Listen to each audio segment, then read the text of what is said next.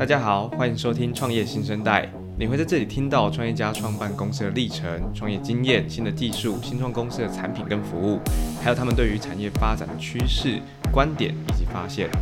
创业新生代带你听见创业新生代。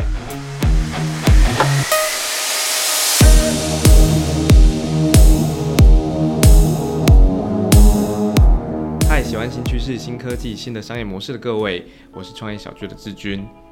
不知道大家现在用什么平台在收听节目哦？其实只要你拿起手机，打开任何一个跟 Podcast 相关的 App，你就可以找到关于新闻啊、财经、闲聊、说故事，甚至还有名人的专访，专门谈运动、谈 NBA 等等各式各样的 Podcast 节目。今天的来宾是鬼岛之音的 Emily，他们就是一个网络声音节目 Podcast 制作公司。而在我们录音的这一天是四月二十号星期一早上十一点的时候，鬼岛之音的订阅集资也在这次上线了。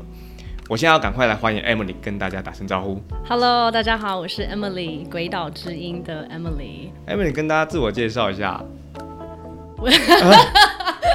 哦，刚刚已经介绍完了是吗？没关系，我可以再继续介绍下去。好，呃，鬼岛之音我们有三三个共同创办人，我 Emily，一位凯西，然后还有 Thomas，呃，然后我们三个人是负责不一样的东西。三很好的数字，我们现在说三个节目，一个是大麻烦不烦，呃，中文的节目在讲大大麻的法律；嗯、一个是 Waste Not Why Not，那是其实我们第一档节目，英文的在讲环境保护；然后再一个是英呃也是英文的台湾的时事，The Taiwan Take，The Taiwan Take，对。也可可不可以跟我们介绍一下，就是三位呃共同创办人彼此不同的背景啦、专业啊，然后你刚刚谈到三个节目，我们也想就是呃也简单的了解一下这三个节目做些什么样的内容。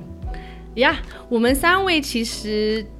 嗯，我们一直都是在新闻跟娱乐还有行销之间转打转那。那我自己的话比较是新闻纪录片。呃，也后来有一些行销的背景。那呃，凯西开始最早从行销，后来转到记者等等的。然后 Thomas 他最早也是也是记者，可是他一直都是做视觉方面的东西。呃，从从摄影记者到做工商剪接，然后他的影片，我他他做影片的风格非常非常漂亮。那他这两位以前都是我在不同时期的同事，然后所以后来呃零。二零一八年尾，二零一八年的时候，那时候想说要开始在做这件事情的时候，就开始在想说，哎，我附近有哪些人，我很喜欢他们的工作的态度，我很欣赏他们工他们的作品，呃，可以其实是，然后现在又是在做不同的东西，现在可我们一起可以来做这件事情，可以结合起来。Yeah. 有一个我们很好奇，哎，就是呃，为什么鬼岛之音你用的“鬼岛”这两个字作为公司啊，或者是节目制作者的这个名字？呀呀呀！所以我那时候原本二零一八年的时候我还住在国外。嗯，我最早应该是我我在台湾长大，然后去美国念书，念完书后有在美国待过，有待工作后又回台湾。那时候回来一回来就八年，八年后又离开了五年，基本上就是来来回回来来回回的这样。后来就最后一次要回来的这一次，我就知道说我想要做 podcast，我想要做台湾的 podcast。对。呃，中文跟英文的，中文的方面就是想要做台湾的 podcast 嘛，因为那时候台湾的 podcast 也是越呃还是很比较少的时候，像二零一九年，我后来就看到很多很多节目，二零一八其实真的是非常非常非常少，我想说，哎、其实我们就可以可以做一些这样的东西，英文的东西是想要做跟台湾非常有直接的关系，希望在英文的节目里面的的空间里面多放一点台湾的声音，所以。最早是想要这样子，所以它整整个题材跟我们的 mission 使命都跟台阳台湾非常有连接。所以我那时候回来的时候，嗯，有些人就会问说：“哦，欢迎回来，欢迎回来。”可是你回来鬼岛干嘛？台湾就这样一个鬼岛，你回来干嘛？那我就觉得很可惜，因为我觉得其实我说，嗯，台湾非常好，但但当然这不是所有的声音啦，就是有少数们是这样讲。然后我就觉得，其实后来刚开始觉得很可惜，后来觉得哎、其实很有意思，因为好就算是鬼岛，so what？我们有很还是有很好的人，我们还是有很好的声音，我们还是有很好的故事，那我们就用这个，就把这个精神把它做出来，让这样鬼岛之音才这样来的。反而是用了一个鬼岛的这个精神。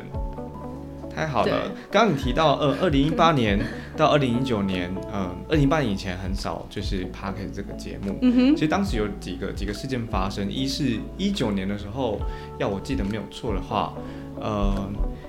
苹果公司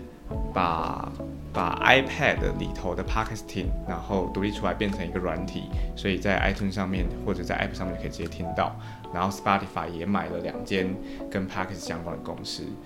那越来越多的 Podcast 节目呃投入进来，可不可以也也经由你你们或者是呃诡岛之音他们节目产制的这个经验，跟大家聊聊你们是怎么企划题目啊，包含选主持人，然后包含脚本啊等等。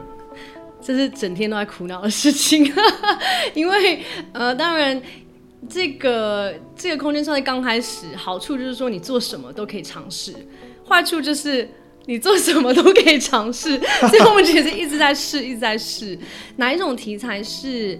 呃杂志没有来做的，电视做不出来的，写也写不出来。Uh -huh. 什么东西它它的原本就是要用声音去呈现最好。要有些可能是成本考量，有些可能是在尝试性，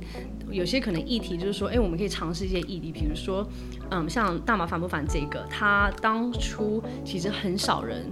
应该是没有，对。据说，对李菁琪这样跟我们讲，对，找一下说其实也没有这样子。那时候其实菁琪他自己有，呃，Zoe 他有上过其他人的节目谈这个东西，单集单集，可是没有一系列东西在讲这样子。所以那时候我就觉得其实这个是很有意思的东西，可以尝试看看，也尝试说其实我们，嗯，这是一个很好的题材。同时间说，哎，那我们对这个题材可以，我们接受度多高？啊、呃，这个东西是可以尝试，可是，在制作层面上，什么东西都回到说什么东西需要被做成 podcast，所以我们在声音上面有做比较多的呃呃 design。那那这个跟就是过去你们做纪录片或者你们自己的经验，大部分是记者啦，或者是影片制作，有有什么不同吗？有哎、欸，因为我觉得，我觉得纯粹做声音反而比较难，因为你做影片的时候。你可以没有讲话，没有内容，你只要你，可是你的影像要非常漂亮，那也是影片的本质嘛，就是它的影像。可是这个声音的话，你如果对你声音要丰富，可是你只能丰富到一阵子。你如果内容不够的话，其实观众是很容易就没有耐心，他可他可能很容易就把你就把你关掉。所以我觉得它其实门槛对我来讲门槛更高。是，呃，鬼岛之音一直在呃制作 podcast，然后在赛社的采访当中，你有，sorry sorry sorry，所以我觉得他的要求更高。你说制作声音节目？对，不是门槛。哦哦，要求，OK，这没问题。好，呃，我刚刚其实想提的就是，呃，在这次上一次的采访当中，你们有提到就是你们更看重原创性的产值，所以你们做了原创的节目。那就你的观察，在这个生态里面有什么样的获利模式，以及呃，就鬼岛之音自己而言，包含它的服务啦，以及它的它是怎么获利的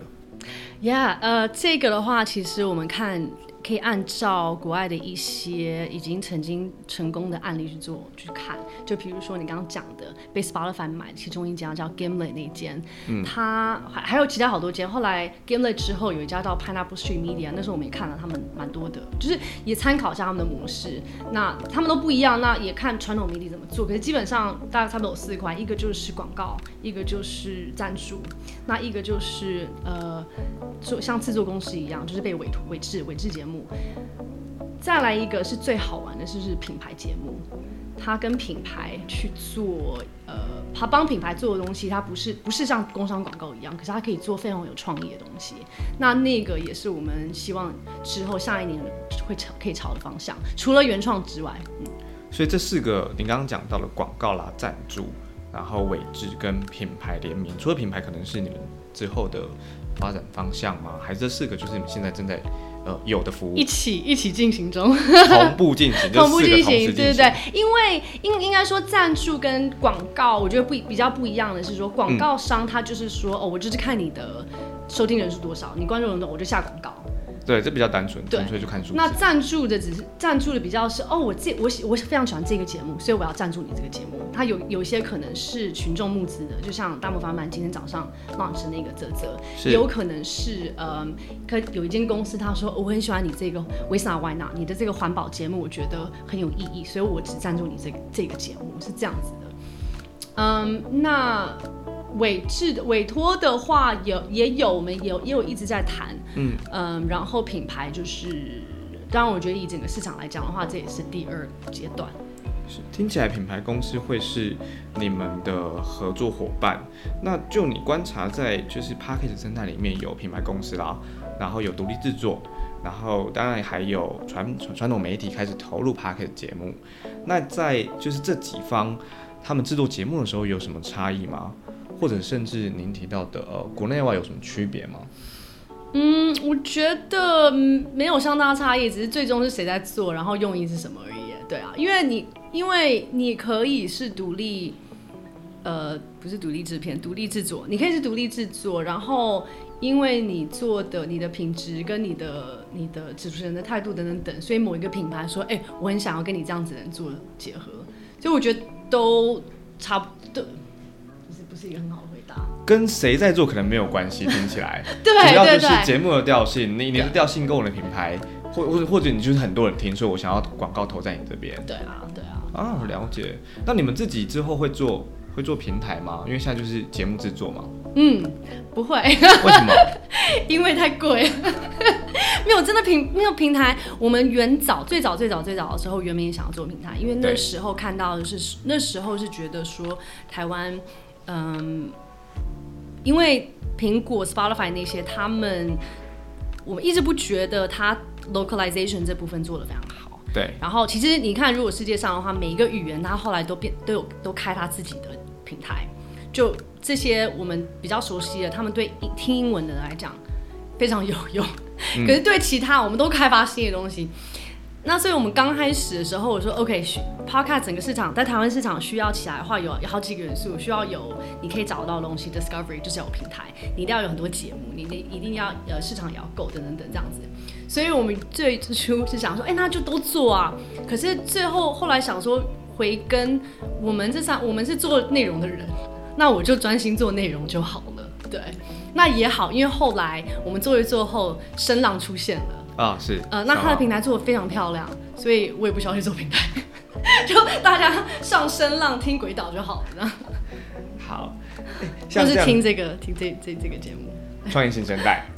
谢谢你。像这样子，嗯，包含你的节目制作啊，然后刚刚 Podcast 生态，还有你过去的经验，嗯。在鬼岛之音，呃，对于未来想象里头，你们还会有哪些形式的节目啊？因为现在大部分最常听到其实是访谈的，还有哪些？还是你们想做哪些？呀呀呀！访谈只是刚开始而已。对对对，呃，除了访谈，有一些嗯连续性的记录。即时性的东西，比如说追踪报道那种啊，然后不是做一集，是做好几集那种，做一整季的那种，我会想要尝试。剧情类的也想要尝试，因为其实剧情类的东西，连续性的、即时类的这些，其实都是这些 IP 都是之后可以转成电视、转成电影的非常好的素材。嗯，所以它的整个往后的发展是很长的。对啊，然后我们也想尝试好多。我当初想说，我想小给小朋友的我也想要听，后来 KKBOX 就做了一系列嘛，说那我怎么不需要做，对不对？呃，然后一些科幻的东西也想很想要做，一些就各种东西，我觉得都很想要做。因为我自己刚开始是上呃听到开始听 Podcast 的时候，才发现说原来种类有这么多种，所以我觉得因为大家喜好都不一样，所以也是希望说嗯。在台湾的市场里面可以出现很多很多不同种，那就是说，哎，现在看到哪一些还没有被做过，还没有被尝试做的，那我们来做。谢谢 Emily。呃，今天我觉得很特别，因为我们自己制作呃 Podcast 节目，然后又邀请到另外一个制作 Podcast 节目的人来来参与今天的呃采访。再次感谢你今天接受创业新生代的采访呀谢谢你们邀请。我我想邀请大家，也可以在呃创业小聚的网站上面啊、呃，你直接搜直接搜寻鬼岛之音，就可以看到我们对于它更深入的文字报道。然后同一时间啊，我最后也想推荐，就是大家听完这一集之后，也可以在创业新生代里面接着听和 Podcast 相关的第二十七集，它就是我们刚刚提到的呃华语 Podcast 平台 Sunon 以及。原创 IP 相关的节目，它在第七集，我们谈了呃新创 IP 申请的评价的订阅式服务，当时那一集是 IP Plus。谢谢大家收听今天的节目，我们会在每周三定期更新，邀请你按下关注或订阅的按钮，才可以在第一时间收听到我们的节目的更新消息。